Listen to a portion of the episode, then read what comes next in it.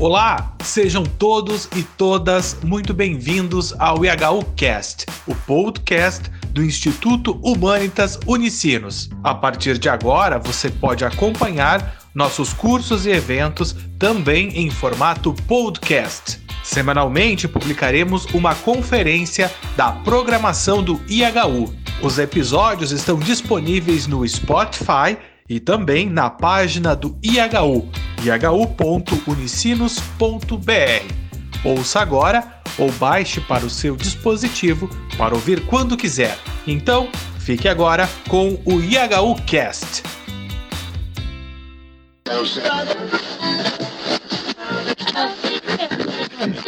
Olá, eu sou Cleusa Maria Andreata, da equipe de coordenação do Instituto Humanitas Unicinos. A todos e todas, damos as boas-vindas para mais um de nossos eventos online. Dando continuidade ao ciclo de estudos Foucault e a história da sexualidade, a conferência de hoje tem como tema as transformações da cultura de si e da ética dos prazeres, que será proferida pela professora doutora Cristiane Maria Marinho, que já está conosco. Professora, bem-vinda entre nós, que bom que você aceitou nosso convite. Vai ser muito importante a sua contribuição para os debates que estão sendo promovidos ao longo desse ciclo de estudos. Faço aqui uma brevíssima apresentação da professora Cristiane. Ela possui dois doutorados, mais um pós-doutorado, os quais eu destaco aqui. Ela é doutora em educação pela Universidade Federal do Ceará, também possui um doutorado em filosofia pela Universidade Federal de Goiás e é pós-doutor em filosofia da educação pela Unicamp. Atualmente, ela é professora de filosofia na Universidade Estadual do Ceará, atuando no mestrado acadêmico de serviço social. Uh, tem uma grande experiência na área de, de filosofia, atuando principalmente em, em vários temas como ética, sujeito, sociedade, poesia, política, história, objetividade, conhecimento, entre outros temas. Uh, destacamos ainda aqui filosofia da educação, serviço social, gênero, uh, estudando também autores como Foucault, Deleuze, e ainda uma, um destaque aqui com temas relacionados à filosofia da diferença. Uh, professora uh, Cristiane, conforme nós já conversamos e acertamos como proposta para a conferência dessa noite, uh, uh, temos aqui à nossa disposição um tempo bem, bem significativo para sua fala, podendo falar durante uma hora, uma hora e quinze minutos. e depois disso, nós podemos abrir a possibilidade de um debate com perguntas dos participantes dos eventos e também para outros comentários, eh, destaques que você queira fazer aí no final da conferência. Então, eu passo imediatamente a palavra para você, mais uma vez manifestando aqui o nosso agradecimento e reconhecimento pela importância da sua presença nesse evento. É, eu agradeço, Cleusa, o convite e é uma honra para mim participar desse projeto, né, que explora a, a história da sexualidade de Michel Foucault. É, a minha ideia é, hoje aqui é fazer uma exposição é, mais centrada, conforme o pedido da própria organizadora, né, é, idealizadora do projeto, a Margarete Rago, junto com o Gustavo, Gustavo Jubim, né? e eu ficaria com o terceiro volume da história da sexualidade, que é que tem por subtítulo O Cuidado de Si. E eu optei por uma, uma exposição mais didática, né? em função de é, algumas percepções eh, de dificuldades das pessoas que se aproximam da leitura dessa obra de Foucault. E então eu, eu optei por algo mais didático e o roteiro da, do meu texto é, vai, vai ser três partes, né? Três partes. A primeira parte onde eu contextualizo ah, o volume 3 é, da História da Sexualidade, Cuidar de Si, é, na, na, na obra do Foucault e também contextualizo dentro do conjunto dos quatro volumes da história da sexualidade, porque tenho percebido que há uma, uma certa dificuldade de algumas pessoas na compreensão é, dessa inserção, né, tanto no âmbito da totalidade da história da sexualidade, quanto no sentido da própria obra né, é, Foucaultiana.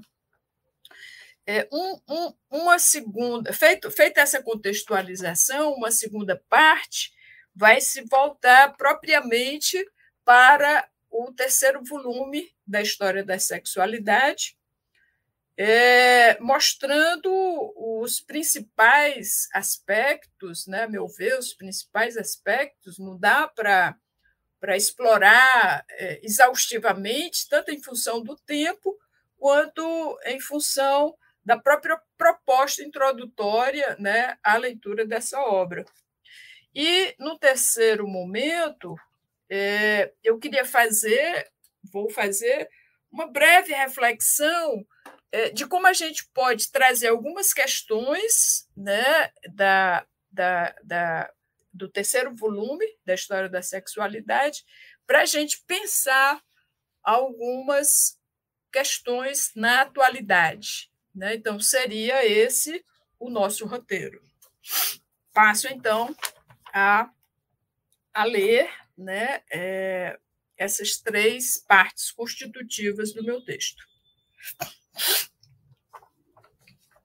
Parte 1. Contextualização da obra, né, é, do terceiro volume, da obra de Foucault e no conjunto dos volumes da história da sexualidade.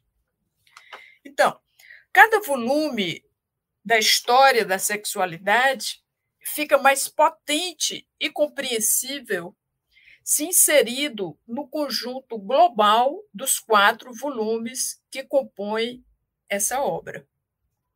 Da mesma forma, é importante ter claro que a história da sexualidade também apresenta seus contornos conceituais e metodológicos mais nitidamente se contextualizada na abrangência maior da obra Foucaultiana.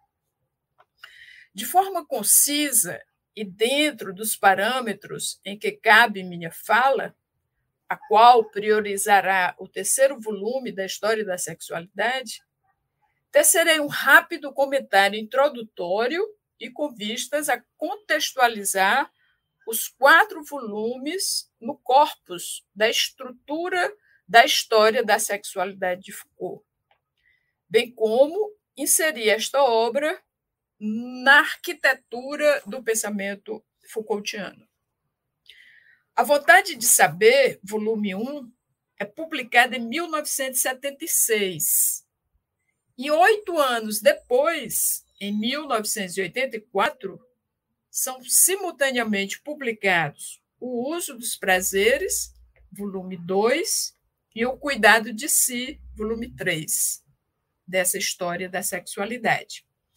Vindo à luz, o tomo 4, Confissões da Carne, somente em 2020, que é uma publicação póstuma. Né? No Brasil, chegou é, esse ano a tradução. Né? tendo sido chegado inicialmente em Portugal, a tradução, e esse ano chegou ao Brasil.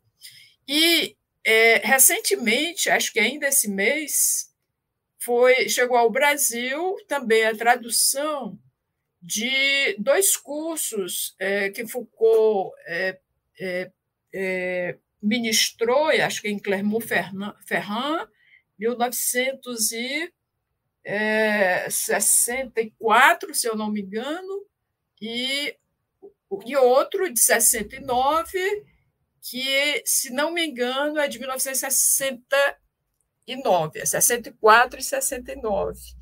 E, é, segundo pude ler, não li ainda essa obra que chegou publicada agora nesse mês aqui no Brasil, mas ele está sendo tido como volume zero né, da, da, da, da história da, da sexualidade. É, Para quem não tem uma familiaridade com o pensamento Foucaultiano, é boa, é, é boa é, é, essa informação é boa porque é, a pessoa já vai se acostumando com essa característica né, da obra Foucaultiana, que a cada, a cada ano aparece uma nova obra que não estava é, aberta ao público. Né? Então, esse caso né, agora da, desse texto, que eu acho que no Brasil é, chegou com o título de Sobre a Sexualidade, ou foi sobre a história da sexualidade. Né? Mas, é, pelo que eu pude ver, o texto no original francês é a sexualidade, algo assim. Bom, de qualquer forma, é importante a informação também para a gente compreender esse contexto aqui que eu estou desenvolvendo, né? É, para compreender também que esse assunto é algo que é, ocupa né, as investigações de Foucault desde os inícios da década de 1960. Né? Então, na introdução da, da História da Sexualidade 2, O Uso dos Prazeres, de 84, Foucault se refere às suas pesquisas sobre sexualidades. É, agora a gente já, já, já tem clareza que é desde 60, né, com esses, esse, esse novo livro publicado, traduzido aqui no Brasil, mas em forma de produção mesmo de um livro acabado, vai ser em 76, precisamente com a história da sexualidade 1, que tem por subtítulo A Vontade de Saber. Mostrando que seu objetivo não era de reconstituir uma história dos comportamentos sexuais, nem tampouco analisar suas questões culturais ou ainda estudar a sexualidade como um conjunto de representações que se refere a uma realidade supostamente imutável.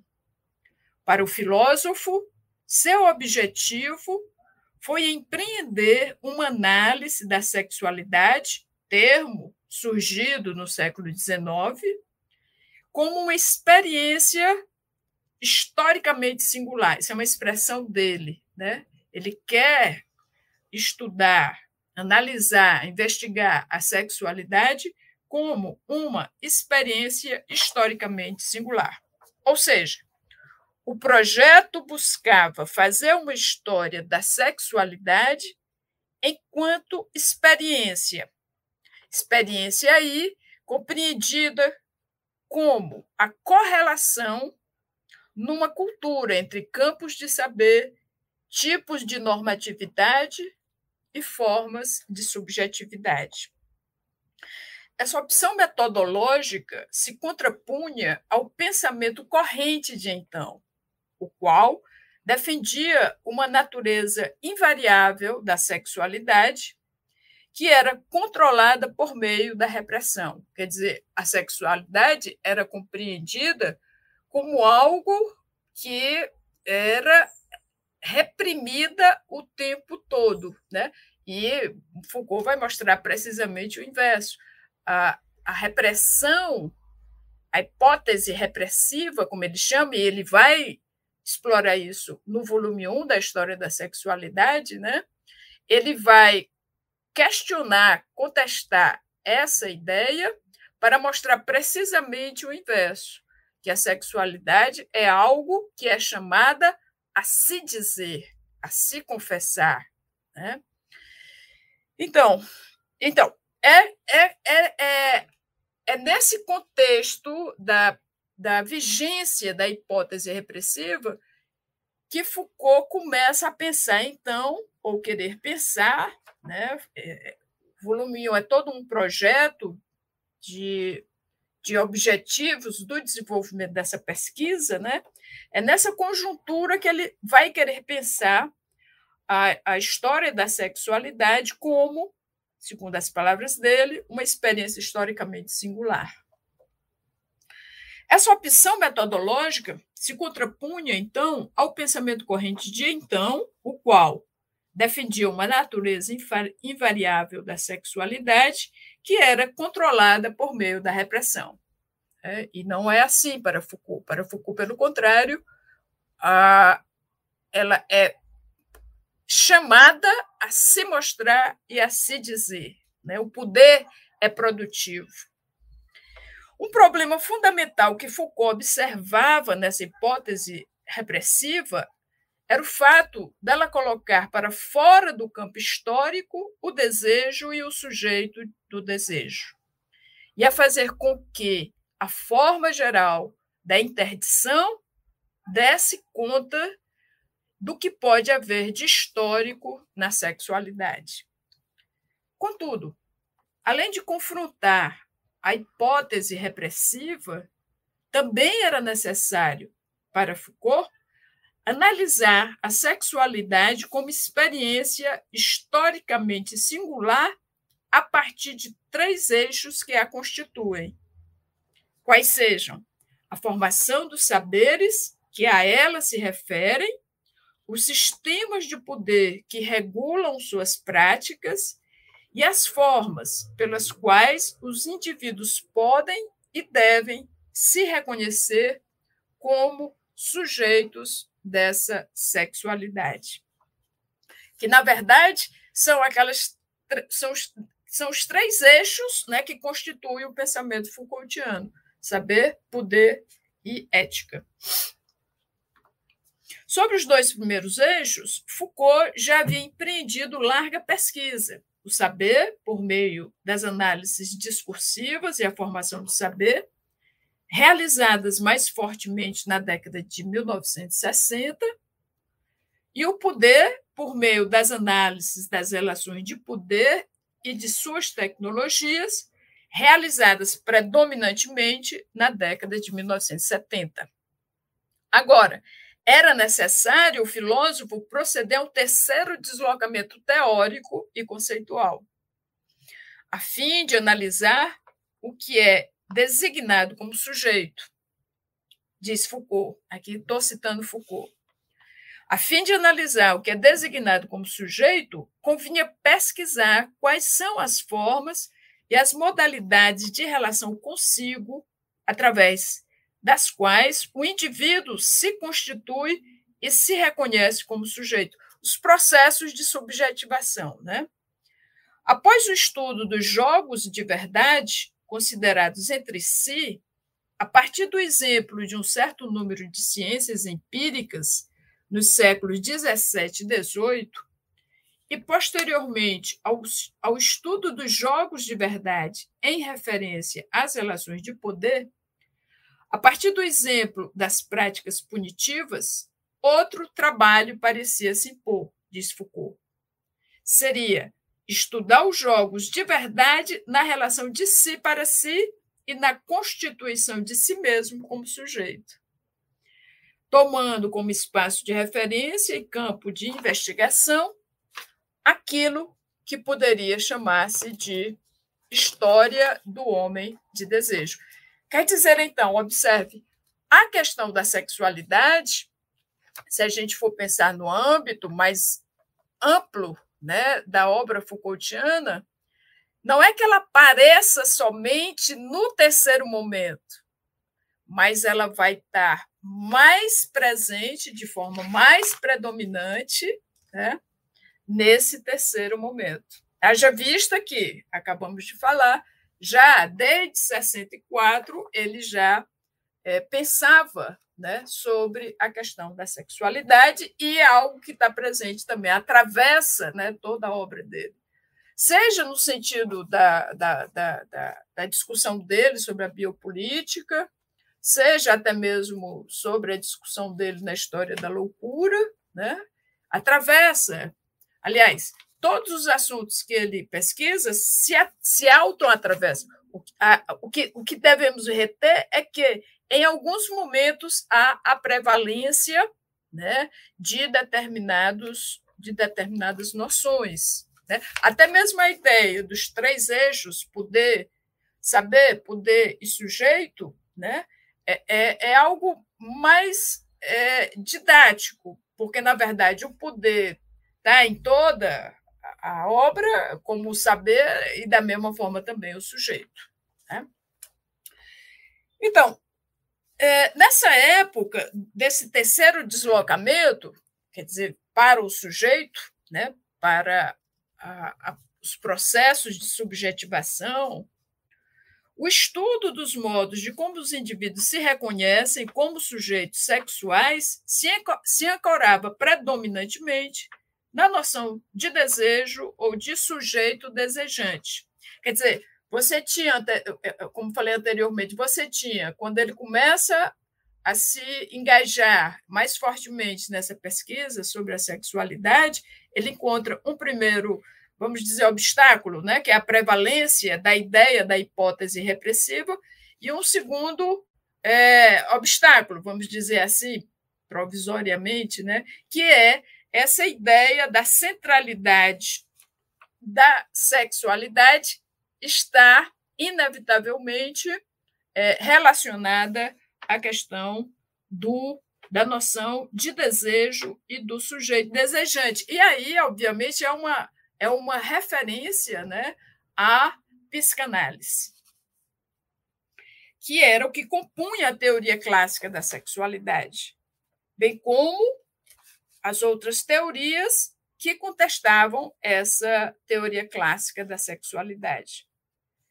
Para Foucault, em suma, a noção de desejo era central nos estudos da sexualidade, incluindo os séculos XIX e XX, parecia ter sido herdada da longa tradição cristã, mas, de qualquer forma, a proximidade de Foucault com a noção de desejo não era aquela mesma noção que estava presente na psicanálise, que é, predominava na época em que ele começa é, a investigar de forma mais contundente a sexualidade. A esse respeito, o filósofo afirma: a experiência da sexualidade pode muito bem se distinguir como figura histórica singular da experiência cristã da carne, mas elas parecem ambas dominadas pelo princípio do homem de desejo. E aí, é, é necessário fazer uma distinção. Quem trabalha muito, quem tem trabalhado muito isso é o professor Hernandes Chaves, né? Ele tem um artigo brilhante que faz precisamente essa distinção do homem de desejo para o homem do desejo, né? A Giovanna Templer também tem um artigo muito bom também que ela a, é, ela aborda é, essas questões, né, mais ligadas à psicanálise. Mas em suma, o sujeito de desejo é o sujeito que deseja, de fato. Né? E o sujeito do desejo é algo que está mais ligado à área da psicanálise. Então, diante dessa prevalência da noção de desejo, Foucault vê a necessidade de fazer uma genealogia do desejo e do sujeito desejante, para compreender a forma de como o indivíduo moderno podia fazer a experiência dele mesmo enquanto sujeito de uma sexualidade. Para tanto, seria indispensável distinguir previamente a maneira pela qual, durante séculos, o homem ocidental fora levado a se reconhecer como sujeito de desejo. Seria necessário analisar Primeiro, as práticas que levaram o indivíduo a prestar atenção em si mesmo, tentando se decifrar. Segundo, as confissões feitas como sujeito de desejo. Terceiro, a razão de querer descobrir no desejo a verdade de seu ser, seja ele natural ou decaído. Decaído aí, no caso, ele já está fazendo uma remissão a, ao cristianismo. Né? Ou seja, era imprescindível para Foucault proceder a uma genealogia que mostrasse como os indivíduos foram subjetivados a quererem fazer em si e nos outros uma hermenêutica do sujeito, ou, perdão, uma hermenêutica do desejo. Contudo, para o filósofo, não bastava simplesmente fazer uma genealogia que fizesse um, um rápido exame histórico desse tema do desejo. Ao invés, diz Foucault, era decisivo reorganizar todo o estudo em torno da lenta formação, durante a antiguidade, de uma hermenêutica de si. Né? Então, para compreender o desejo, era necessário ir lá, muito atrás de onde ele começa o primeiro volume da História da Sexualidade, onde ele pega do século XVI até mais ou menos do século XIX, XX, né? E aí, então, é que entra essa, esse retorno, vamos dizer assim, esse retorno cronológico, né? que vai estar presente no volume 2, 3 e 4. Né? No volume 2, o, o, o, ele, vai, ele, vai, ele vai pegar a Grécia clássica, no volume 3, ele vai pegar o Império Romano, nos dois primeiros séculos do Império Romano, e as confissões da carne ele vai é, remeter à patrística. Quer dizer, ele sai do século XVI ao século XIX, né? esse período aí, até mais ou menos século XX, e compreende que tem que fazer essa hermenêutica do, do, do, do sujeito de desejo, né? para compreender essa trajetória. Talvez, ou quase certeza, que é por isso que ele publica o primeiro volume em 76 e o segundo e o terceiro volume só em, 80, em 84. Né? Quer dizer, foi.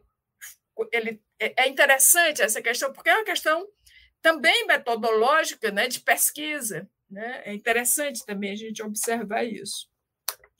Então, no âmbito da estrutura geral dos quatro volumes da história da sexualidade, foi essa compreensão da necessidade desse resgate da antiguidade que fez com que Foucault saísse da modernidade e retornasse aos gregos, aos romanos e à formação inicial do cristianismo via patrística.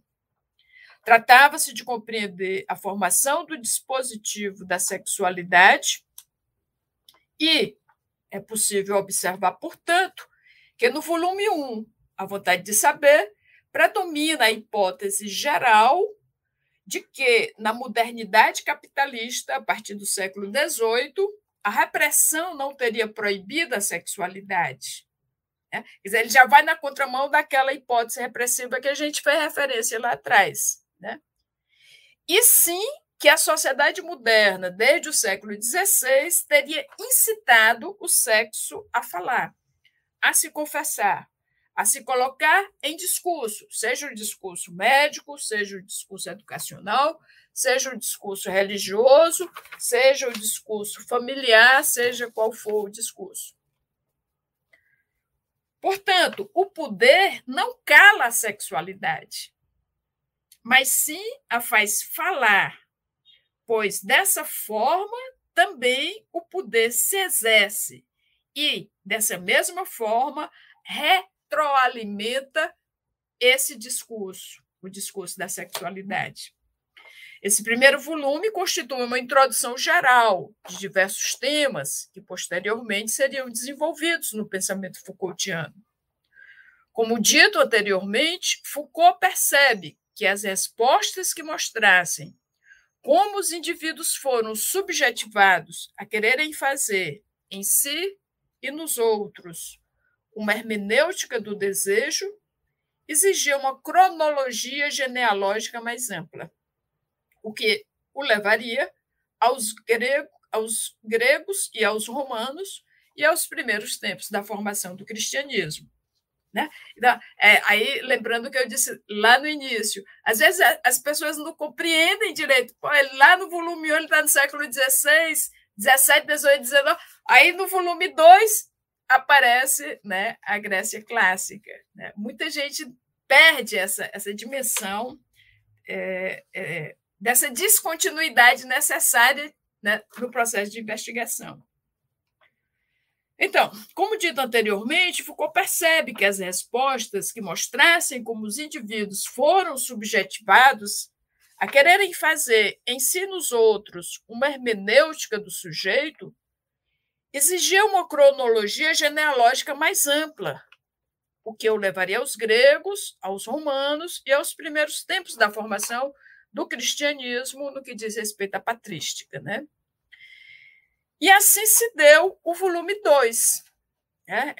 Esse retrocesso, esse retrocesso, é, essa volta né, cronológica.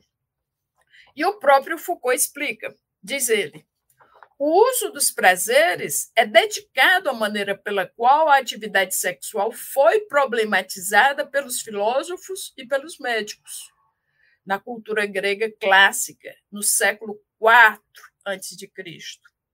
O volume 3, O Cuidado de Si, é dedicado a essa problematização nos textos gregos, mas mais fortemente latinos, né?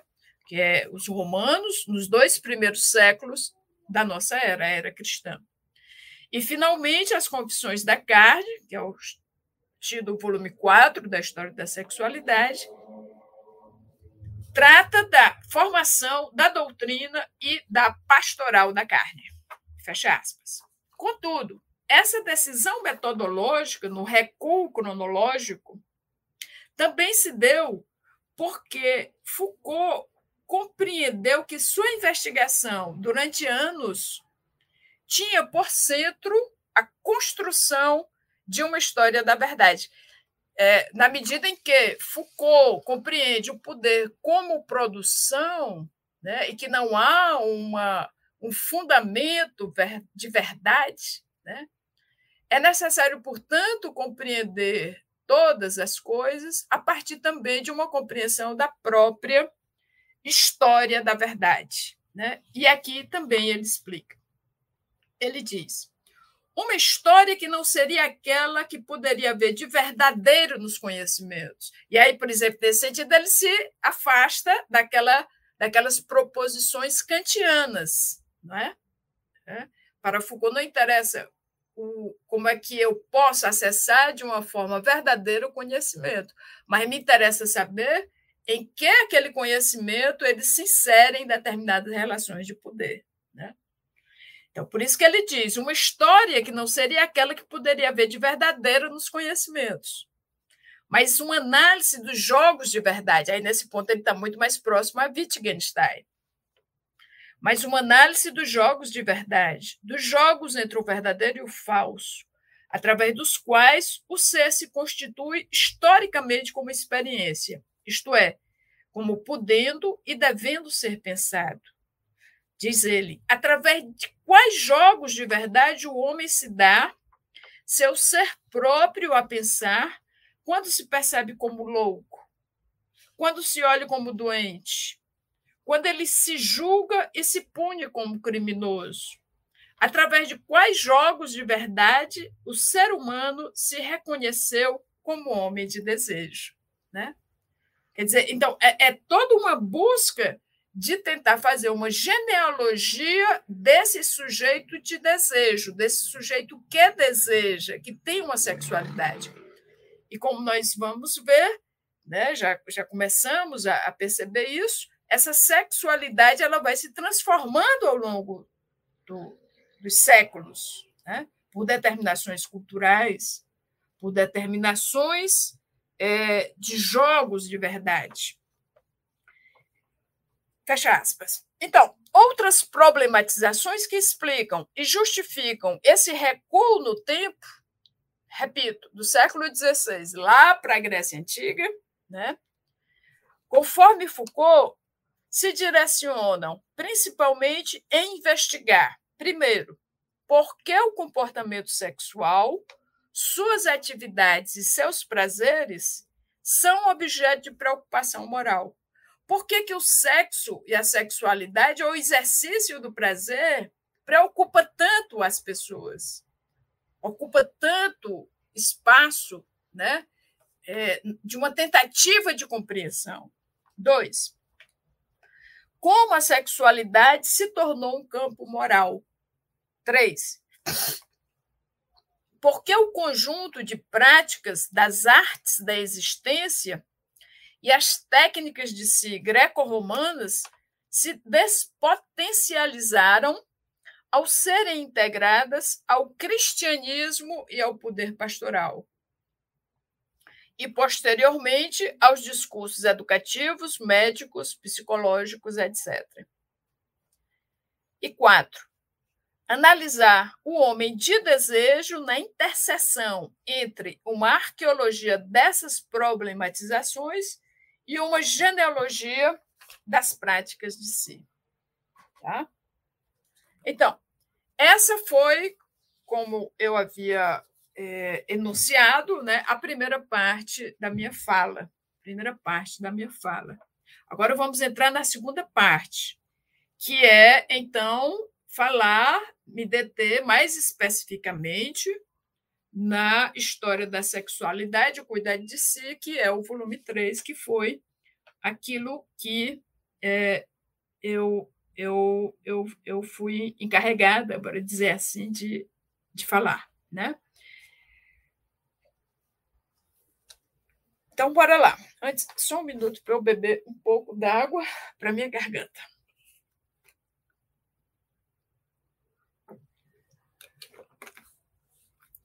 Qualquer dúvida, não sei se estou sendo clara, mas qualquer dúvida, vocês anotem aí que a gente tira as dúvidas logo mais. Então, segunda parte. É, terceiro volume da história da sexualidade. No, no, terceiro volume da história da sexualidade, o cuidado de si, como visto acima e pelos motivos já esboçados, Foucault retorna da modernidade para o mundo antigo, mais especificamente para os dois primeiros séculos da era cristã. Observe que eu já estou me referindo aqui ao volume 3, né, que precisamente aborda ah, os dois primeiros séculos do Império Romano, na era cristã. O subtítulo é representativo do deslocamento conceitual do pensamento de Foucault e se junta harmonicamente à pesquisa proposta, de sua pesquisa proposta sobre a sexualidade.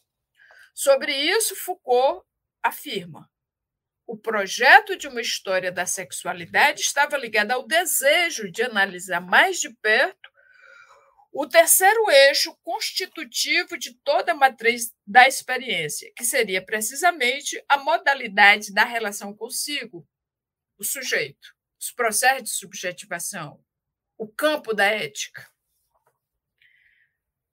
No cuidado de si, Foucault reelabora a problematização da atividade sexual nos dois primeiros séculos da nossa era, analisando o pensamento romano sob as óticas do econômico, da dietética e do erótico. Análise esta que ele já havia elaborado no uso dos prazeres, o volume 2, né? relativamente ao pensamento grego clássico do século IV Cristo. Nesses dois livros, a fonte de investigação realizada foram textos das respectivas épocas que abordavam as problematizações morais da relação dos indivíduos com o próprio corpo, com a esposa com o amor entre os rapazes e com a verdade. Esses seriam os quatro núcleos principais né, da sua pesquisa.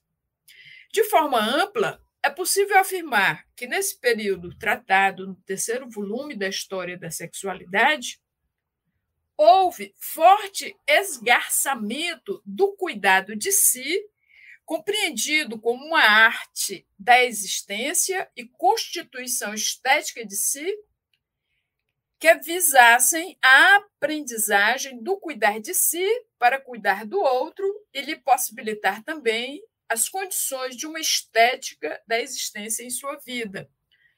Em outras palavras, há desde o, há, desde o segundo volume, é o que Foucault mostra, né? Há desde o primeiro volume, passando pelo terceiro volume até o quarto volume, um esgarçamento né, é, da potencialidade do cuidado de si como algo que possa afirmar a uma vida mais imanente e uma vida enquanto estética da existência. Né? E esse esgarçamento, que a gente está chamando aqui como esgarçamento, esgarçamento dessa potencialidade se dá precisamente em virtude de uma grande austeridade moral. Né? Se a gente fosse usar uma palavra contemporânea, a gente podia dizer que houve, houve é, um, uma espécie de caretice, né? A, a, a, houve, a coisa passou a ser muito moralizada, né? É, é, houve um, um uma espécie de austeridade moral, né, como ele diz. Então, é, ou seja, se encontraria no cuidado de si da Grécia clássica, apesar de existir uma austeridade estoica, ali havia preocupação da relação ética e política em uma perspectiva de maior liberdade e valorização da imanência da vida de si e dos outros. O esgarçamento romano, já, por sua vez, desse cuidado de si grego, que se radicaliza posteriormente no cristianismo, né? por isso que eu digo, há um, há um esgarçamento crescente, né? vai num, num, num crescente. Né? Pode ser muito bem resumido nas palavras de Edgar Castro. Né? Ele tem essa passagem no livro dele que eu acho que, que reproduz bem esse esgarçamento daquilo que eu estou chamando de desgastamento do cuidar de si. Ele diz, cito Edgar Castro, em Minas Gerais, nessa época, assistimos a um fortalecimento dos preceitos e das práticas da austeridade sexual.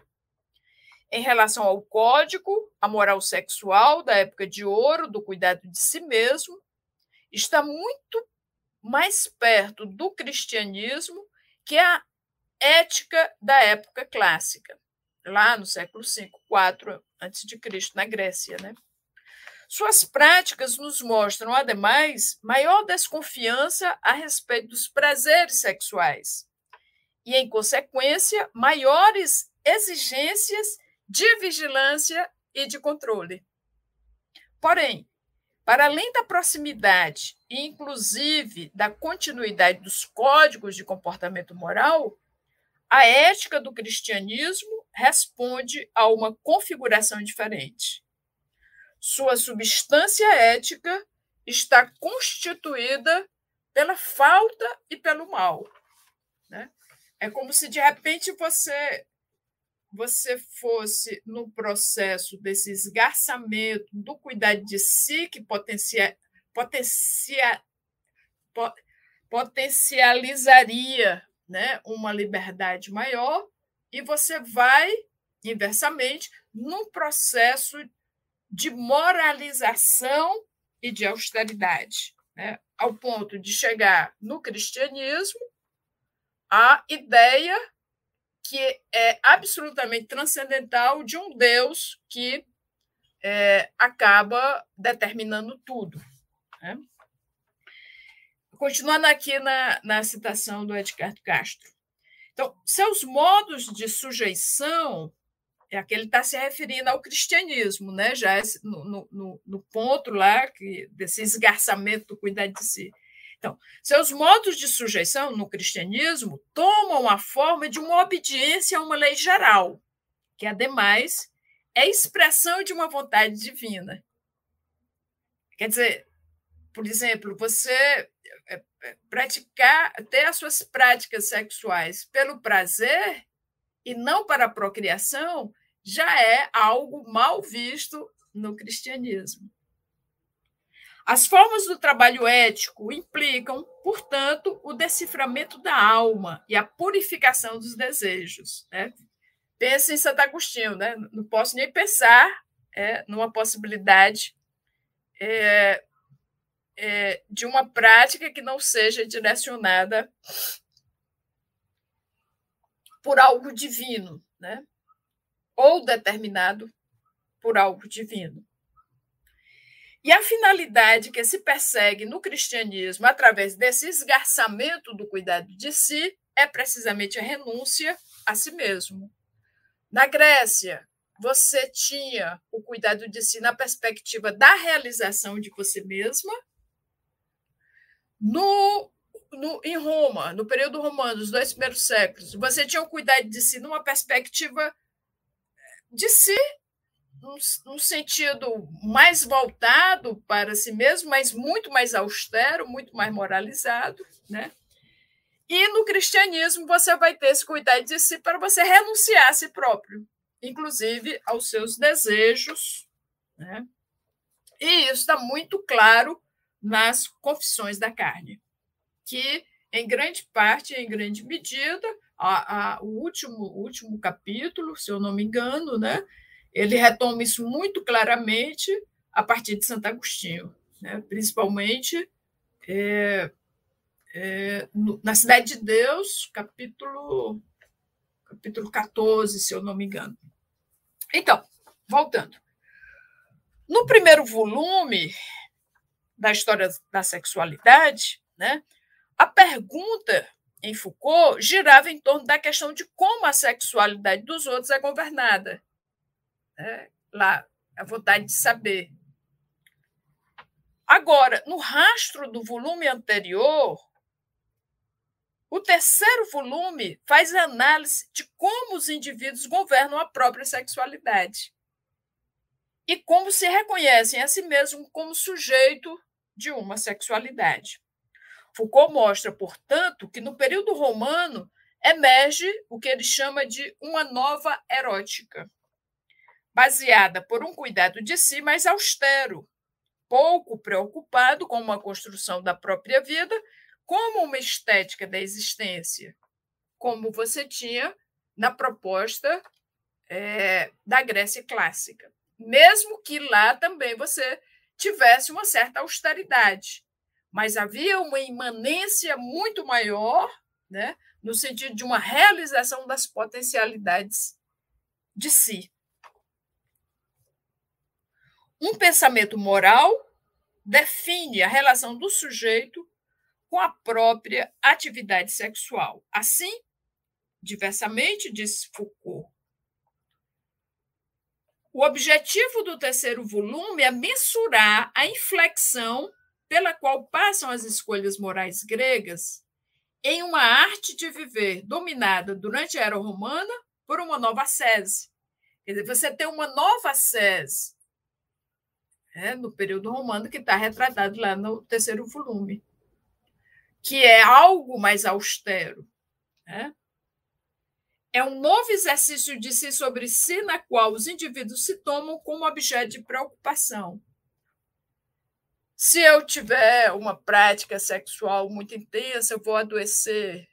Se eu tiver uma prática sexual assim ou assado, isso pode comprometer a mim, o, o, o meu lar, né? No século II de nossa era, é uma nova erótica se estabelece, que é a do cuidar de si, que é uma retomada da Epimileauto que encontramos no primeiro Alcibiades de Platão, né? Toda essa questão do cuidar de si está presente, né? É, não só em Platão, no primeiro Alcibiades, quando ele é, interrogado por Sócrates, né, como iria adentrar na vida política da polis, e Sócrates disse para ele: não, não é assim. Você tem que primeiro que cuidar de si para saber cuidar dos outros, né? E antes disso mesmo você encontra na própria apologia de Sócrates, quando Sócrates no seu na sua autodefesa ele diz: "Não entendo porque me querem tanto mal, né? Se eu só fiz o bem para a cidade, só fiz cuidar dos outros. Né? Então, de certa forma, toda essa questão do cuidado de si é uma na, na, na época romana, né, que a gente está tratando aqui, é uma retomada daquilo que já está presente lá na Grécia clássica. Presente em muitas doutrinas filosóficas, o cuidado de si é um conjunto de experiências e de técnicas que produz o sujeito e o transforma a si mesmo. E é constituído por diversas técnicas mentais de atenção a si mesmo. E aí nós temos o exame de consciência, as diversas formas de expressão de si, os cuidados com o corpo, os regimes saudáveis, o que é que eu como, o que é que eu deixo de comer, qual a quantidade que eu devo comer, né? É, os exercícios físicos moderados, a ponderação na, na, na resolução das necessidades do corpo, as meditações, as leituras, as escritas, as conversas, a rememoração das verdades, né? e muitas outras mais atividades. É uma, uma, uma, uma, uma obra que, que é emblemática nesse sentido é, do cuidado de si, nesse, nesse, nesse contexto romano, né, é as cartas a Lucílio, né, de Sêneca. Quer dizer, o, o Lucílio ou Lúcio, dependendo da tradução que você tenha, o Lúcio não, não, conversava com Sêneca para se torturar, como, por exemplo, fazia Agostinho, né, como ele relata lá nas Confissões. O Lúcio, ele, ele, ele escutava o Sêneca, conversava com o Sêneca, lia as cartas do Sêneca, escutava o, o, os conselhos de Sêneca para se sentir melhor, para viver bem, né? para potencializar o seu bem-estar do corpo, né? da cabeça, na condução da sua vida. Né? Então, para Foucault, é possível perceber modificações em relação às doutrinas de austeridade formuladas na filosofia do século IV, presentes nos textos que refletiam sobre as próprias práticas sexuais e seus conselhos de conduta e preceitos de existência. Não que tivesse havido rupturas ou mudanças radicais, e nem uma nova experiência dos prazeres Contudo, essas inflexões né, foram grandes, foram sensíveis, diz Foucault. E continua. Uma atenção mais viva, com mais inquietação a propósito da conduta sexual. Uma importância maior atribuída ao casamento e às suas exigências, como, por exemplo, só transar no, é, dentro do casamento e com a, a cônjuge, ou cônjuge é, um, um, desprestígio, né, uma, uma desvalorização foi atribuída ao amor pelos rapazes, né, e entre os rapazes, coisa que na Grécia antiga não tinha é, essa desvalorização, mesmo que fosse uma é, compreensão, de certa forma, austera, porque de certa forma estoica, né? basta a gente pensar, por exemplo, na relação de Sócrates com Alcibíades, né? porque ali se tratava de você é, é, é se abster para poder valorizar espiritualmente é, o seu amor. Né? Então, para Foucault, foram evoluções lentas, mas através de temas que se desenvolvem, se acentuam e se reforçam. Assim, pode-se perceber uma modificação de outro tipo. Essa modificação concerne a maneira pela qual o pensamento moral define a relação do sujeito com a própria atividade sexual.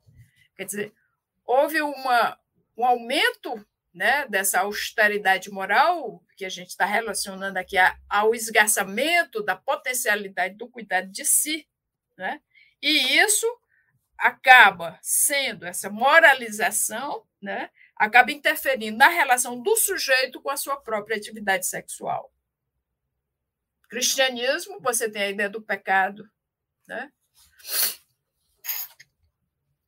Nos dois primeiros séculos, os textos de Rufo, de Éfeso, Musônio, Sêneca, Plutarco, Epiteto, Marco Aurélio, etc., etc., conforme Foucault, testemunham que existe no pensamento dos filósofos e dos médicos romanos essa severidade moral maior do que no período da Grécia clássica, no que diz respeito ao, aos afrodisia, quer dizer, o uso dos prazeres sexuais, né? afrodisia bem como uma grande inquietação face aos prazeres sexuais e a relação que se pode ter com eles e o uso que deve ser feito deles. Né? Você, não, você não se entrega ao prazer pelo prazer, né? teria que ter uma boa justificativa para se entregar ao prazer, que não seria nem uma boa justificativa, mas uma justificativa moral. Né?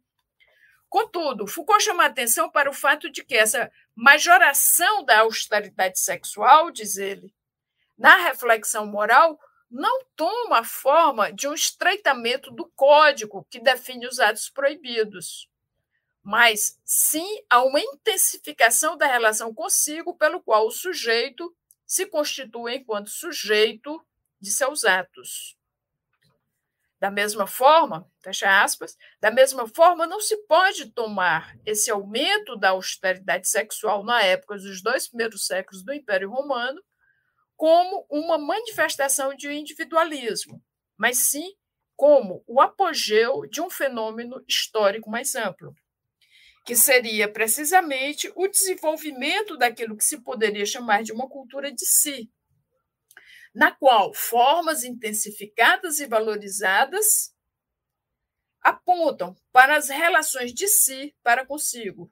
É como se, na, na, nesse período do, dos dois primeiros séculos do Império Romano, é, houvesse um acirramento do cuidado de si voltado para si próprio. Né? Algo que, por exemplo, na época clássica, o cuidado de si era um cuidado de si que deveria acabar reverberando ou se dirigindo no para e o cuidado do outro, né? Não que não houvesse, tá, tá entendendo? No, no, no, no, período romano, mas há um acirramento, uma, uma, uma é um auto, é, uma, é um cuidado de ser autocentrado, mais autocentrado, né? Diz Foucault com relação a isso. Ora, é esse tema do cuidado de si, consagrado por Sócrates, que a filosofia ulterior retomou e que ela acabou situando no cerne dessa arte da existência que ela pretende ser. É esse tema que, extravasando de seu quadro de origem, se desligando de suas significações filosóficas primeiras, adquiriu progressivamente as dimensões e as formas de uma verdadeira cultura de si. Né? O que, é que ele está dizendo? Que esse cuidado de si, desse período romano, ele acaba se espraiando por toda a sociedade. É por isso que ele vai dizer que é uma cultura de si. Né? Essa forma de você é, acabar centralizando esse cuidado de si em você próprio, não somente, né, mas de uma forma mais mais, mais, mais forte, né? Esse comportamento, então, vai ser o comportamento generalizado é, é, da, da, da sociedade é, e, e, das próprias instituições. Né? E ele ainda diz: por essa expressão, é preciso entender que o, que o princípio do cuidado de si adquiriu um alcance geral, o preceito segundo o qual convém ocupar-se consigo mesmo é, em todo caso, um imperativo que circula entre numerosas doutrinas diferentes. Ele também tomou a forma de uma atitude, de uma maneira de se comportar, impregnou formas de viver, desenvolveu-se em procedimentos, em práticas e em receitas que eram refletidas, desenvolvidas, aperfeiçoadas e ensinadas. O cuidado de si constituiu, assim, uma prática social, dando lugar a relações interindividuais, a trocas e comunicações, e até mesmo a instituições. Ele proporcionou, enfim, um certo modo de conhecimento e a elaboração de um saber. Quer dizer, aí dá para você compreender o matizamento né, da diferenciação crescente do cuidado de si, né, desde a Grécia clássica, passando pela por Roma e chegando à patrística. Portanto, é preciso enfatizar, diz Foucault, que o cuidado de si não constitui um exercício de solidão, mas sim uma verdadeira prática social. É, não é um individualismo, esse acirramento do cuidado de si para é, preocupado consigo mesmo, né? Não é não é não é uma solidão, né? mas é uma prática social na medida em que se espalha né, por toda a sociedade, tornando-se uma cultura de si. O cuidado de si, diz Foucault, ou os cuidados que se tem com o cuidado que os outros devem ter consigo mesmos, aparece então como uma intensificação das relações sociais. Nessa perspectiva, também é preciso enfatizar que foi nessa cultura de si, nos primeiros séculos de nossa era, que as reflexões sobre a moral dos prazeres se transformaram, afetando o cuidado de si, tornando-o mais austero, mas não autoritário, e nem com imposições proibitivas.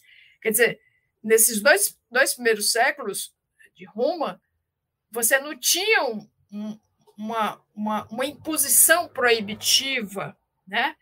ou uma, uma, um controle autoritário. Né? Não. Era algo que perpassava no processo de subjetivação de, um, de uma moral mais dura, mais austera, né?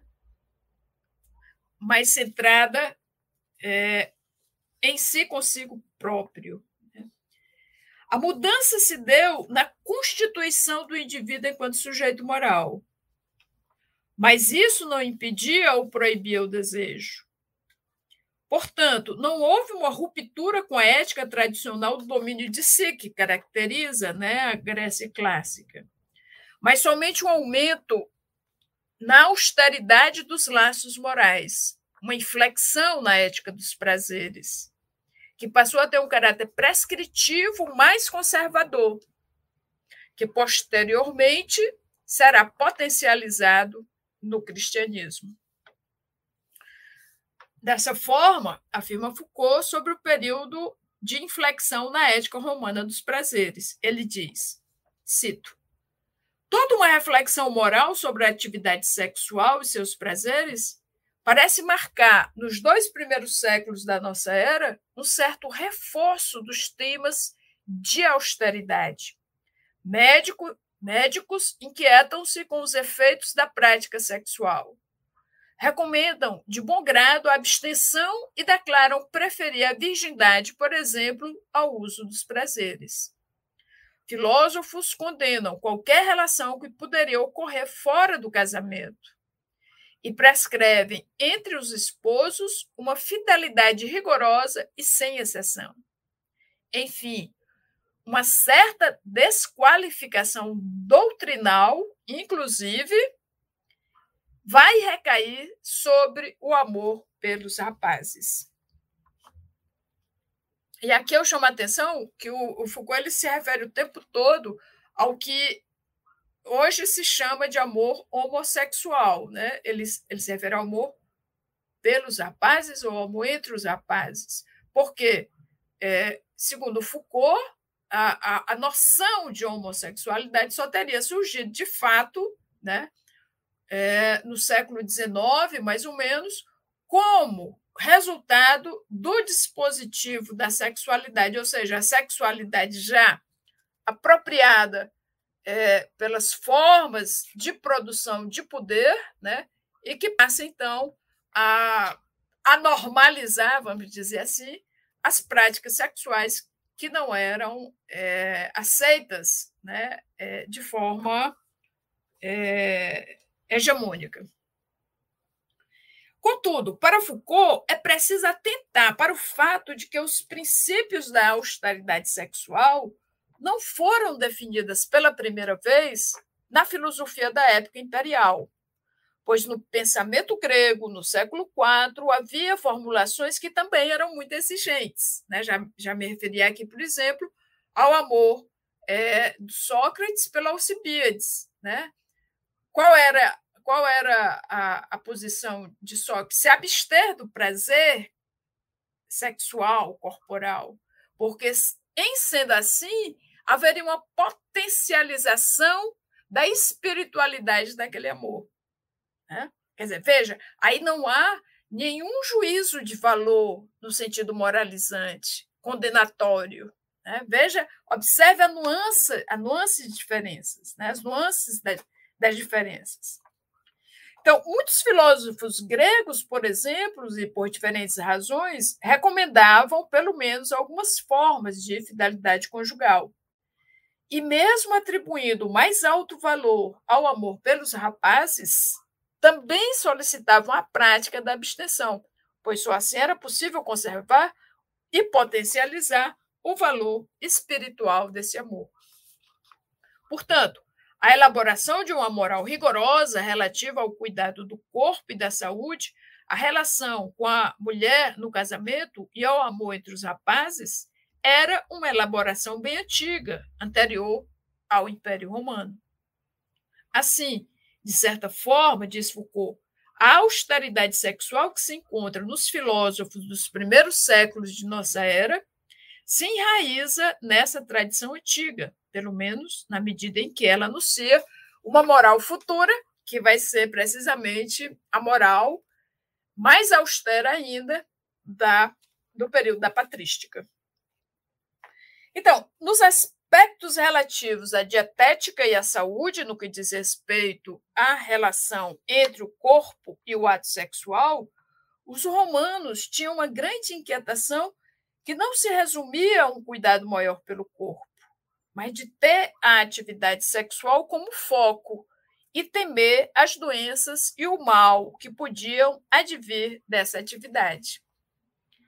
Já no que diz respeito à mulher e ao casamento, a austeridade da ética romana se caracterizou, em grande parte, pela valorização do vínculo conjugal.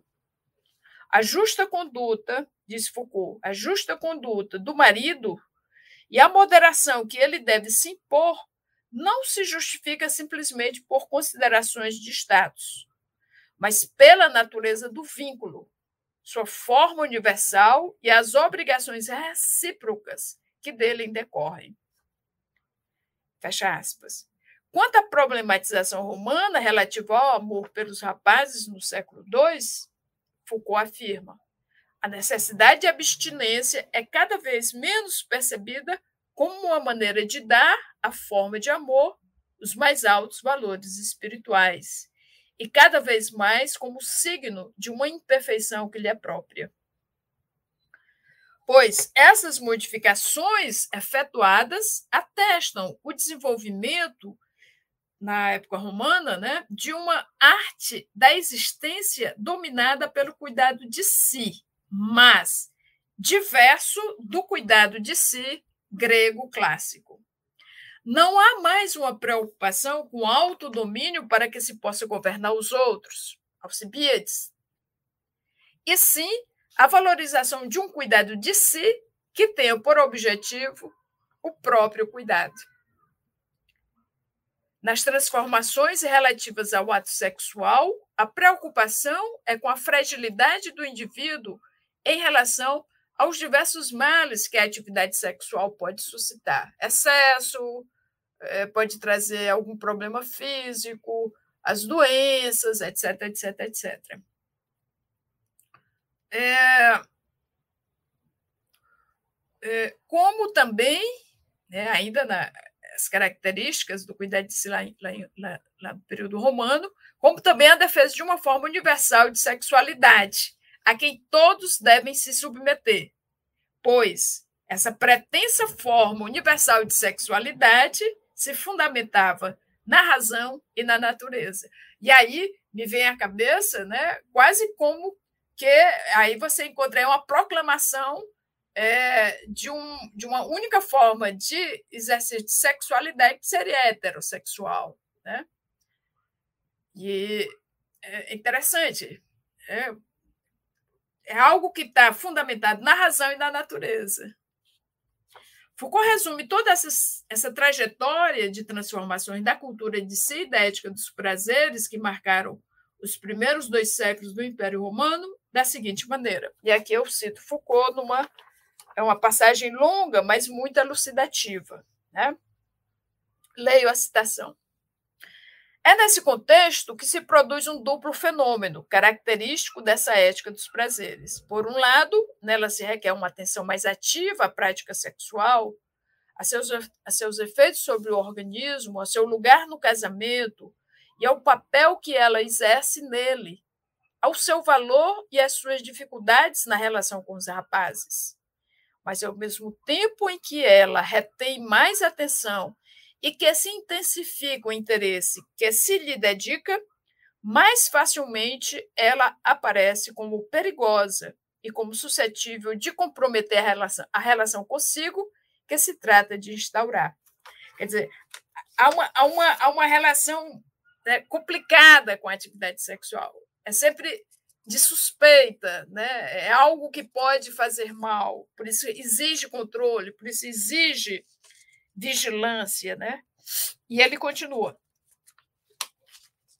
Parece cada vez mais necessário desconfiar dela, controlá-la, localizá-la tanto quanto possível e que ela exista somente nas relações de casamento. Quer dizer, porque nas relações de casamento, supostamente, ela não faria mal. Né? Ela, a atividade sexual seria, seria bem-vinda porque seria tranquila e não traria problema nem que seja para sobrecarregá-la, né? É, dar mais peso a ela, dar mais importância, né? Pois na relação conjugal essas as, as suas significações se tornam mais intensas. Quer dizer, você valoriza a atividade sexual se ela é feita somente dentro da relação conjugal. E aí implica a questão da fidelidade, né? E ele continua: problematização e inquietação vão juntas questionamento e vigilância. Um certo estilo de conduta sexual é assim proposto por todo esse movimento da reflexão moral, médica e filosófica. Ele é diferente daquele que tinha sido esboçado no século IV, na Grécia, né? mas ele também é diferente daquele que será encontrado mais tarde no cristianismo. A atividade sexual nele se aparenta ao mal por sua forma e seus efeitos mas ela não é em si mesma e, substancialmente, e substancialmente o mal. Aí ele está fazendo a diferença. Por mais que os romanos compreendam que a atividade sexual seja perigosa, que possa trazer um mal, mas é, não é aquele mesmo mal que vai caracterizar a atividade sexual lá no cristianismo. Né? Que aí tem outra, outra conotação, né? a transcendência com o divino, a ideia do pecado, a libido, a concupiscência, etc. A queda, o pecado original. Então, é, para os, os, romanos, né, ela encontra a atividade sexual, encontra sua realização natural e racional no casamento. É natural e racional. Quem fugir a isso, portanto, está tá, tá, tá suspeito, né? É, mas este não é, salvo exceção, diz Foucault, a condição formal indispensável para que ela deixe de ser um mal. É, quer dizer, mesmo dentro do casamento, poderia trazer problemas. E, nesse sentido que eu falava, e por isso mesmo que eu acabei de falar, né, a relação do amor, a relação de amor entre os rapazes, né, também se torna é, complicada. Não que ela chegue a ser proibida ou se torne algo é, condenado, né, antinatural, mas é mal vista porque não é dentro de um casamento da forma como se coloca. Bom, leio aqui mais dois parágrafos para terminar esse segundo ponto. Eu não sei ainda se eu tenho, teria mais um tempinho depois da leitura desses dois parágrafos para eu fazer só umas considerações finais. Pode ser, Cleusa? Lucas? Pode? Obrigada. É, então, Foucault termina o terceiro volume da História da Sexualidade, chamando a atenção para a influência dessas transformações da cultura de si e da ética dos prazeres desse período sobre o cristianismo, né? a influência desse período sobre o cristianismo, pois são preceitos muito próximos à moral cristã posterior. É interessante isso, né? Quer dizer, essa austeridade que surge na época do, dos dois primeiros séculos da era cristã, elas vão se acirrar muito mais né, é, lá no cristianismo. E aí é interessante a gente pensar que aquela ideia de que a, a, a severidade, a austeridade moral, né, é, começaram com o cristianismo, né, é falsa. E isso Foucault mostra tanto na, no, no, volume 4, né, como também na, no volume 2 e no volume 3, e também no volume 1 ele vai referenciar isso. Né? Na verdade, o que você tem é uma formação conjunta, uma formação é, de cultura sobre culturas. Né? Agora, claro, a, a, a diferença no cristianismo é que eles se apropriam de determinados segmentos austeros dessa moral é, é, do Império Romano, né? E ainda tem o peso da existência de um Deus, de um determinado tipo de um Deus, e que a, a verdade está inscrita é, na, nos, nos, nos, nos testamentos, né? e em volta disso está também toda a, a, a, o edifício né, é, de noções próprias a, a, ao aspecto religioso né, dessa espiritualidade cristã. Mas, assim, repetindo, é, aquela austeridade que você encontra na patrística, né, ela não é decretada pelo cristianismo, ela sofre fortemente a influência dessa austeridade que já estava presente na Grécia e que já estava presente de forma mais acirrada ainda, né, mais austera ainda, nos dois primeiros séculos do, do Império Romano. Tá? Então, contudo, necessário lembrar, essa proximidade e influência não significa total e completa identificação entre ambas. Foi isso que eu acabei de falar, né? São morais diversas entre si no que diz respeito à relação consigo. E Foucault elenca os seguintes pontos relativos ao cristianismo. Uma caracterização da substância ética a partir da finitude, da queda e do mal. Né? Aí tem toda aquela, toda aquela elaboração bíblica. Um modo de sujeição na forma da obediência a uma lei geral, que é, ao mesmo tempo, a vontade de um Deus. Um tipo de trabalho sobre si que implica decifração da alma. Você tem que confessar, você tem que renunciar a si, você tem que se abster fortemente de determinadas coisas, enfim, toda aquela conjuntura né, da, da espiritualidade da patrística e cristã, de uma forma geral, e também Foucault coloca a, a hermenêutica purificadora dos desejos. Basta você ler as confissões de Santo Agostinho que você vai ver, né? quando ele se automutilava como uma forma de espantar os desejos. Por fim, um modo de realização ética que tende à renúncia de si. Né? Quer dizer, você, você tem um cuidado de si na perspectiva cristã, não para uma realização das suas potencialidades vitais. Mas você tem o cuidado de si no cristianismo como uma forma de renunciar a si próprio.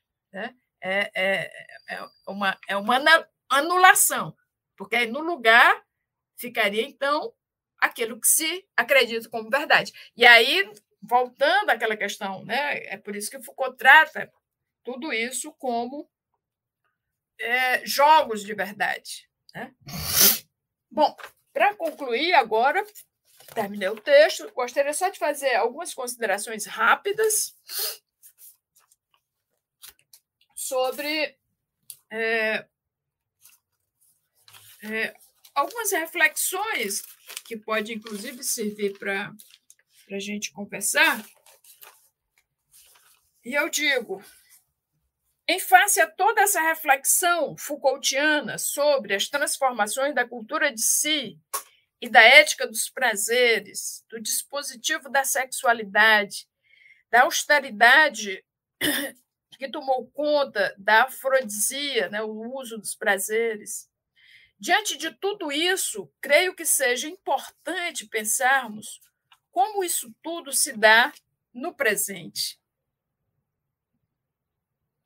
Como fazer uma ontologia do presente, né? uma expressão Foucaultiana, né? nos modos Foucaultianos, e chegar a um diagnóstico do presente em um quadro de avanço conservador da extrema-direita e do neoliberalismo, no qual o cuidado de si é completamente cooptado pelo empreendedorismo e o uso do prazer é manipulado pelas igrejas neopentecostais. O que pensar frente a uma realidade capitalista que transforma todo cuidado de si em oportunidade de geração de lucro e produção de subjetividades narcísicas? É um bocado de pergunta, né?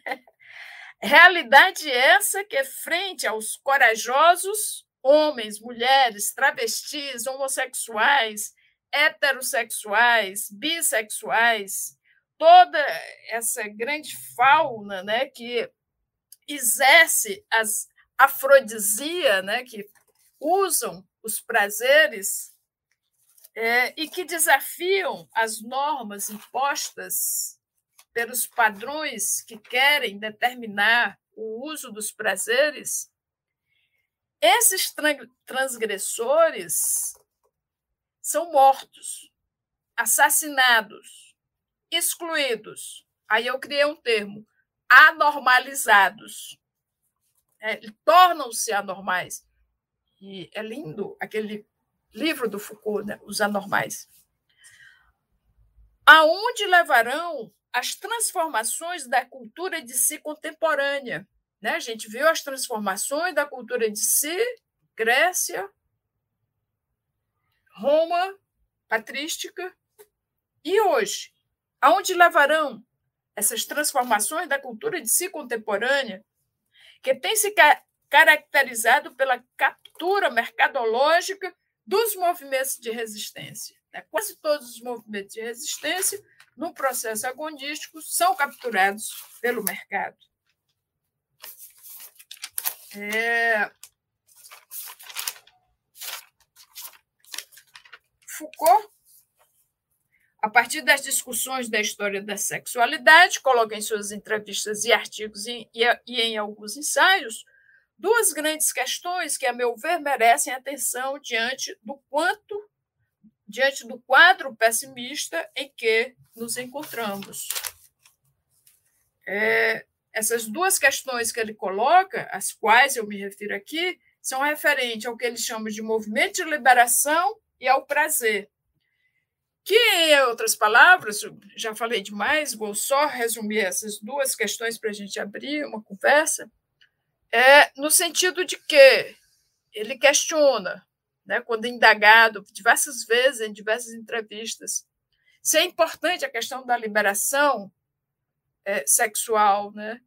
E ele vai dizer é importante, mas não é tão importante assim, porque a própria sexualidade ela é um dispositivo de controle, não é? Então é, é, é seria muito mais importante a gente criar novas formas de vida, criar novas formas de existência, criar novas formas de relação amorosa. Né? Muitas vezes, a questão da liberação sexual, você corre logo para é, um, se casar no cartório. Não que isso não seja importante, né?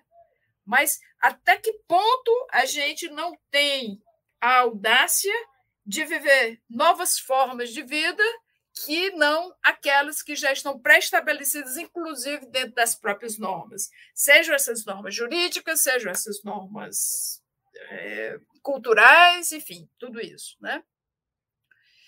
E a, a, outra questão, que também que eu acho que é muito interessante, né, é a questão do prazer, né? E ele coloca aí o prazer precisamente em contraponto com a questão do desejo. E aí tem toda uma discussão é, de que muitas vezes a gente perde muito tempo com a questão do desejo, porque o desejo ele traz em si uma carga muito grande de tentativa de descobrir essa essência última e verdadeira, né? seja da sexualidade, seja da sua cabeça, seja da sua vida, né? E isso está presente na psicanálise, está presente na, na religião, etc, etc. Não que Foucault coloque isso como algo que tem que ser eh, varrido da terra, não é isso. Mas ele chama a atenção para a importância do prazer, porque o prazer, então, é algo imediato, né? Onde você não tem que ficar o tempo todo tendo uma postura de pesquisa sobre alguma coisa metafísica que você sente, ou que tem um núcleo duro né, de, de, de algo a ser descoberto, uma verdade última, algo que te explique para sempre. Né? Pronto, é, eu acho que a gente tem que pensar toda, todas essa, essas questões e que Foucault coloca, né? É, e trazer é, é para as nossas reflexões contemporâneas. Né? Eu acho que é para isso é que serve a filosofia. A gente estuda a filosofia nos livros e tem que trazer para as nossas vidas. É isso. Obrigada. Obrigada, Cleusa. Obrigada, Lucas. Professora Cristiane, muito bom lhe ouvir ao longo de toda essa exposição. Obrigada por ter feito essa escolha de uma apresentação didática, como você já esclareceu desde o início. Isso ajudou muito para seguir o, percurso da apresentação e também compreender melhor essa proposta de Foucault com sua genealogia aí da, da, da sexualidade. Mas eu, eu várias coisas foram ocorrendo aqui, agora ouvindo a forma como, como é terminada aqui a palestra, ouvindo suas questões e a provocação, mesmo essa demanda de talvez uma ontologia do presente, e você abre novas questões para a gente debater aqui agora e que já deixam dicas para talvez um outro momento de conversa aqui, bem interessante. As provocações trazidas fazem a gente pensar adiante, porque enquanto fomos, fomos lhe ouvindo, várias, várias questões vão ocorrendo sobre é, o momento que nós vivemos, com outras formas de controle dos corpos e normatização das relações, enfim, acho que você deixou uma, uma porção de pistas para nossa reflexão. Tem algumas questões que foram aparecendo aí, aliás, algumas algumas uh, alguns registros aqui no chat, vi que tem, tem algumas pessoas acompanhando a conferência que foram alunas, alunos, uh, elogiando a professora Cristiane, mas tem uma pergunta aqui também do Arthur, dizendo, ele está perguntando o seguinte, professora, uma dúvida terminológica, qual a diferença no pensamento Foucault entre uma arqueologia e uma genealogia? Enfim, é, Arthur, o, arqueologia e genealogia é, são procedimentos é, metodológicos de Foucault, mas veja, não é, uma, não é naquele sentido de, de método, sabe? No sentido cartesiano, você vai fazer assim, assim, assim, assim, com toda aquela aquela aquela certeza, aquela certeza, né, que você encontra é, no, no método cartesiano. É, são, são formas né, de condução de pesquisa. É, eu costumo dizer que Foucault ele não tem um, um método mesmo é, constitutivo é, de certezas gnosiológicas da forma cartesiana. Né? Então, nesse sentido assim, a genealogia ela é, bebe muito do, do, do, Nietzsche, né? exatamente no sentido em que se opõe há um fundamento primeiro de alguma coisa. Né? Por exemplo, a história da sexualidade. Né? Ele diz, a determinada altura, eu até fiz referência a isso, ele escreve o volume 1 e não se dá por satisfeito. Ele diz: não, mas eu quero compreender o que é que tem, de onde é que vem essa questão do desejo, né? E ele acha que tem que fazer uma genealogia da questão do, do desejo, né? Veja, é diferente dele dizer eu vou atrás do fundamento último, como se fora uma, uma, um procedimento metafísico, né?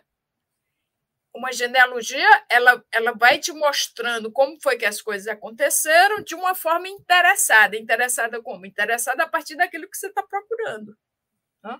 Mas não tem um pressuposto de um fundamento último e verdadeiro, etc, etc, etc. Né? E a genealogia está extremamente casada com a arqueologia, porque é arqueologia, que inclusive é um, um termo né, é, dos arqueólogos, né, da arqueologia, de você escavar, né, nesse, de você escavar. E vai também nesse sentido, não, não, não se encontra, não, não, se quer não se pensa e não se acredita em encontrar nesse movimento metodológico de pesquisa e investigação um fundamento último. Não há, não há um fundamento último. Né?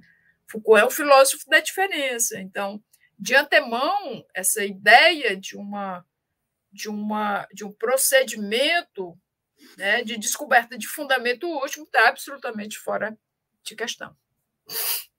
Muito bem, obrigada. O Alex Souza escreve o seguinte, Cristiane, em que medida as análises do Foucault sobre o cuidado de si e a ética greco-romana podem ser deslocados para compreendermos a nossa atualidade? A provocação do, do Alex Souza vai na direção das questões finais aí da sua exposição.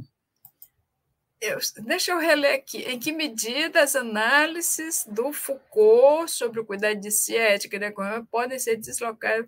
Sim, sim, perfeitamente, Cleus. É isso mesmo, né? Que eu, eu fechei a minha fala com isso. Quer dizer, Alex, grande amigo, ex-aluno meu, grande amigo, é, é...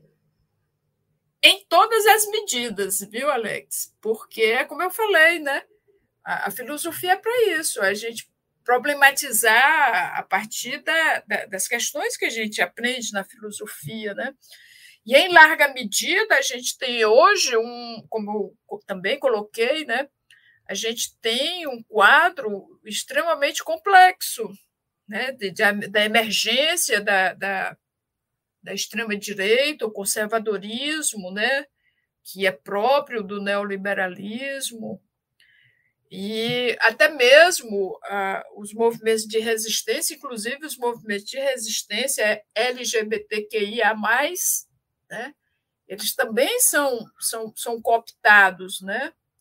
É, outra questão também que é importante, que a gente pode pensar a partir de tudo o que o Foucault colocou, e, inclusive, com o questionamento que ele faz dos movimentos de liberação sexual, né, a gente pode apro aproximar essa crítica dele com o que hoje acontece é, em relação ao que se chama de identitarismo. Né? Quer dizer, você acaba segregando um, um determinado grupo de uma luta mais ampla, de uma luta social maior, né? onde você é, acaba por radicalizar, é, às vezes, né, de forma até mesmo é, radical, né, é, determinado grupo e se afasta totalmente de uma luta mais ampla. E aí, nesse ponto, eu fico com Butler. Né?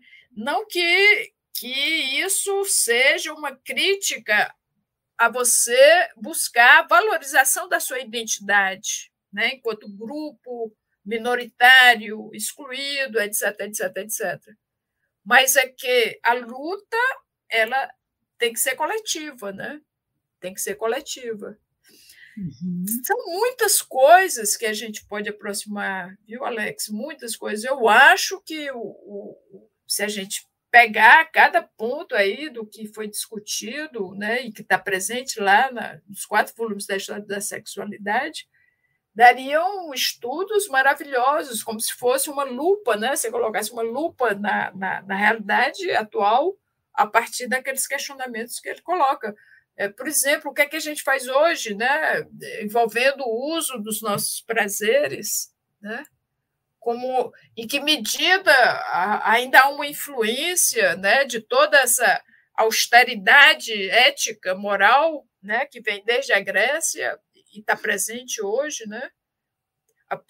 Por exemplo, podemos pensar nessa questão do, do, do, do conservadorismo do, do, do, dos neopentecostais, né? Enfim, é muita coisa. É, eu acho extremamente atual e extremamente importante que se, que se faça isso. Né? Muito bem, obrigada. É, temos aqui uma pergunta do Ederson, provocando a, a abrirmos um pouco mais em nossa, nosso diálogo. Ele diz o seguinte: como pensar o sentido da vida a partir do caos da pandemia? Fracasso da modernidade ou renascimento? E ele já acrescenta uma segunda pergunta ainda. Poderíamos, a partir de Foucault, encontrar sentido no projeto de política que fundamenta, que fundamente na, que se fundamente na ação coletiva? Uma dupla pergunta do Ederson. Olha, Ederson, o Foucault ele trabalha nessa perspectiva do coletivo, né? Não há, não há, pelo menos para mim, não, não faz sentido aquela crítica é, de algumas pessoas sobre o pensamento contemporâneo, principalmente o francês, né? onde, onde você não fala de revolução imediatamente, então é porque não tem uma preocupação coletiva. Né? Não, o Foucault ele tem uma compreensão dos limites da, da, da proposta marxista da revolução, né? não só ele, mas toda aquela geração da época dele, Deleuze, Guattari, é, é, Bourdieu, né? onde você tem uma compreensão de que aquela, aquele tipo de política daquela época, onde você tinha o marxismo acirrado, é, acabou por se institucionalizar e baixar um tipo de repressão sobre aquilo que ele chama de a imaginação política. Né? É como se a, a, a esquerda é, tivesse ficado sem imaginação para novas possibilidades políticas e, inclusive, para novas formas de luta política. Né?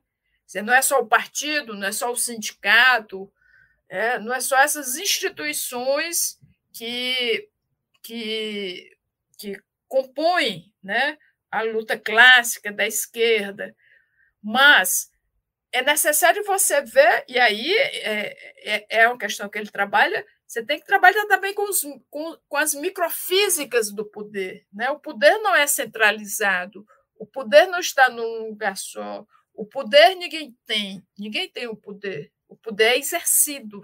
Né? E é precisamente sobre essas questões que o Foucault ele trabalha, sim, nessa perspectiva de uma luta coletiva, né? Inclusive porque também ele tem a compreensão, e são palavras dele, né? Nenhuma luta é mais importante do que outra luta. Todas as lutas são importantes, né? Uma coisa, por exemplo, que o determinado marxismo radical daquela época, inclusive a, a, o movimento chinês marxista daquela época, né? É, adiava a, tanto a discussão quanto a busca de solução para certos problemas, por exemplo, a questão da violência doméstica. Né? A mulher apanhava do marido e, quando isso era puxado para ser refletido, né, a resposta era: olha, você continua apanhando, que quando a gente fizer a revolução, aí a gente vai pensar sobre isso. Né? A perspectiva dessa compreensão de uma luta política coletiva em Foucault e outros filósofos da sua época, né, é que todas as lutas são importantes e todas têm que ser é, é, conjuntamente né, é, levadas. Né? Com relação à questão da pandemia, eu não entendi bem é, é, pensar o sentido da vida a partir do caos da pandemia, fracasso da. Olha, Ederson, é, a pandemia, ela, eu quero fazer como Foucault, né? A pandemia ela tem que ser compreendida dentro dessa perspectiva das relações de poder. Se você for pensar, por exemplo, como foi e está sendo né, a pandemia no país de primeiro mundo, lá na Europa, é diferente da pandemia de um Haiti, de um país africano. Então, não é a pandemia em si, percebe?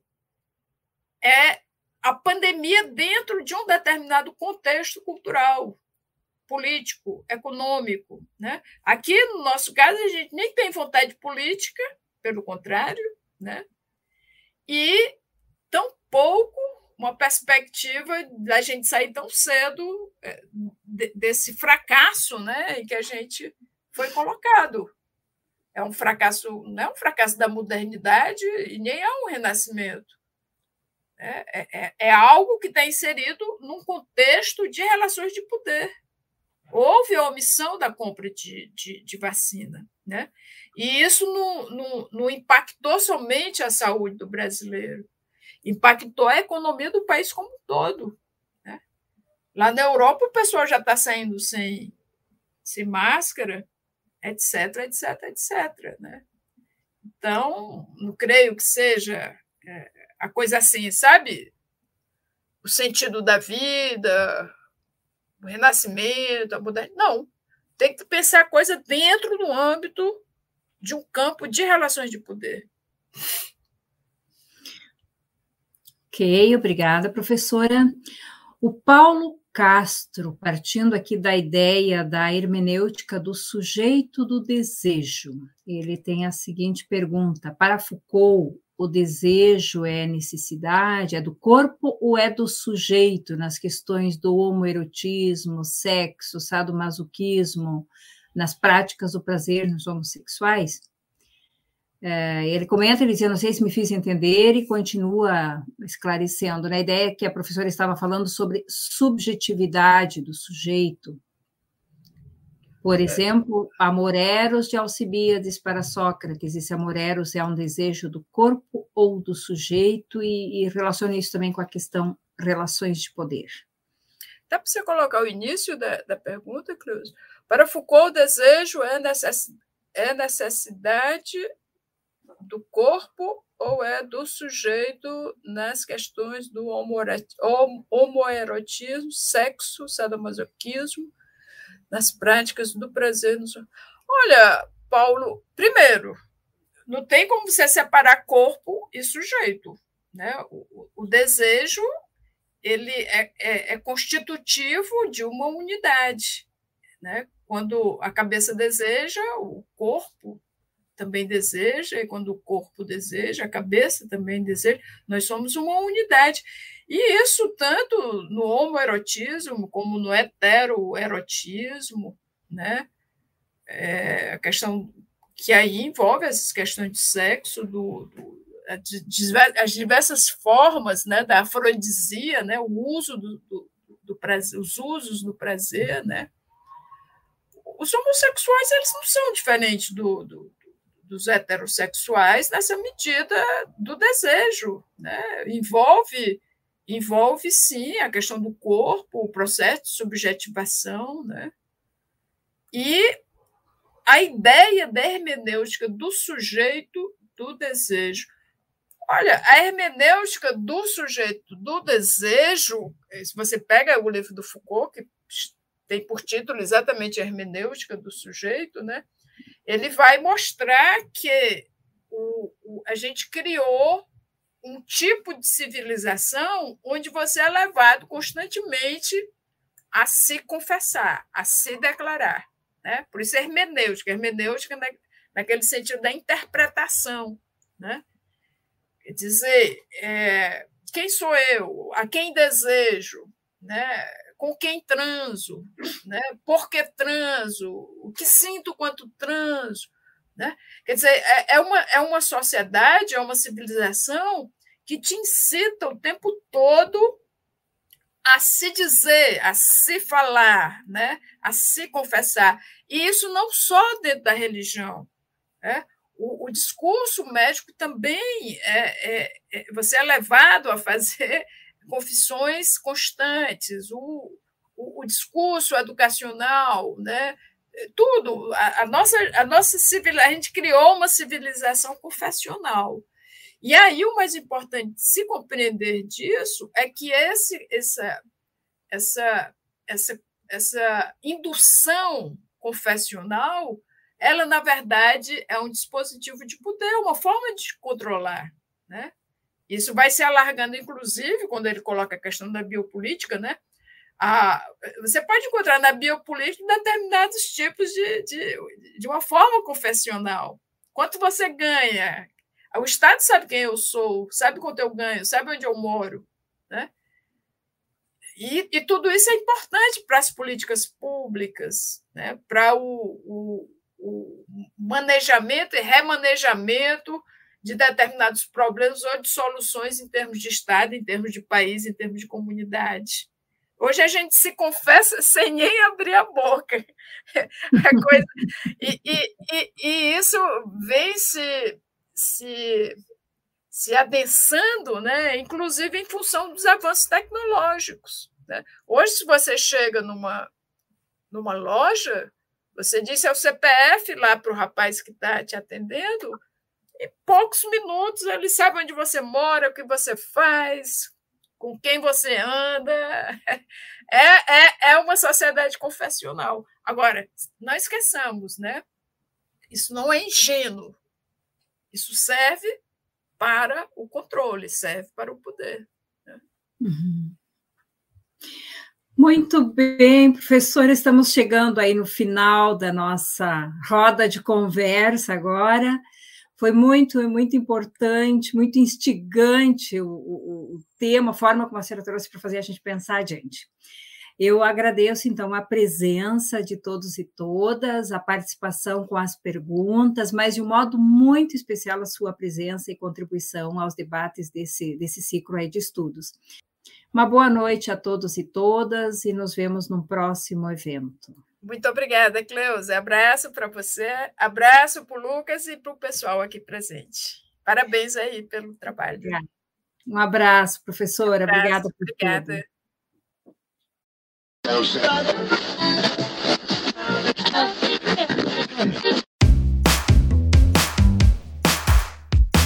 Esse foi o IHU Cast, uma realização do Instituto Humanitas Unicinos, o IHU, da Universidade do Vale do Rio dos Sinos. O podcast do IHU tem montagem e edição de Lucas Chardon. Abertura e encerramentos comigo, João Vitor Santos, e direção de Ricardo Machado. Acompanhe o IHU também nas redes sociais e nos siga no seu tocador de podcast para não perder os novos programas. Até mais!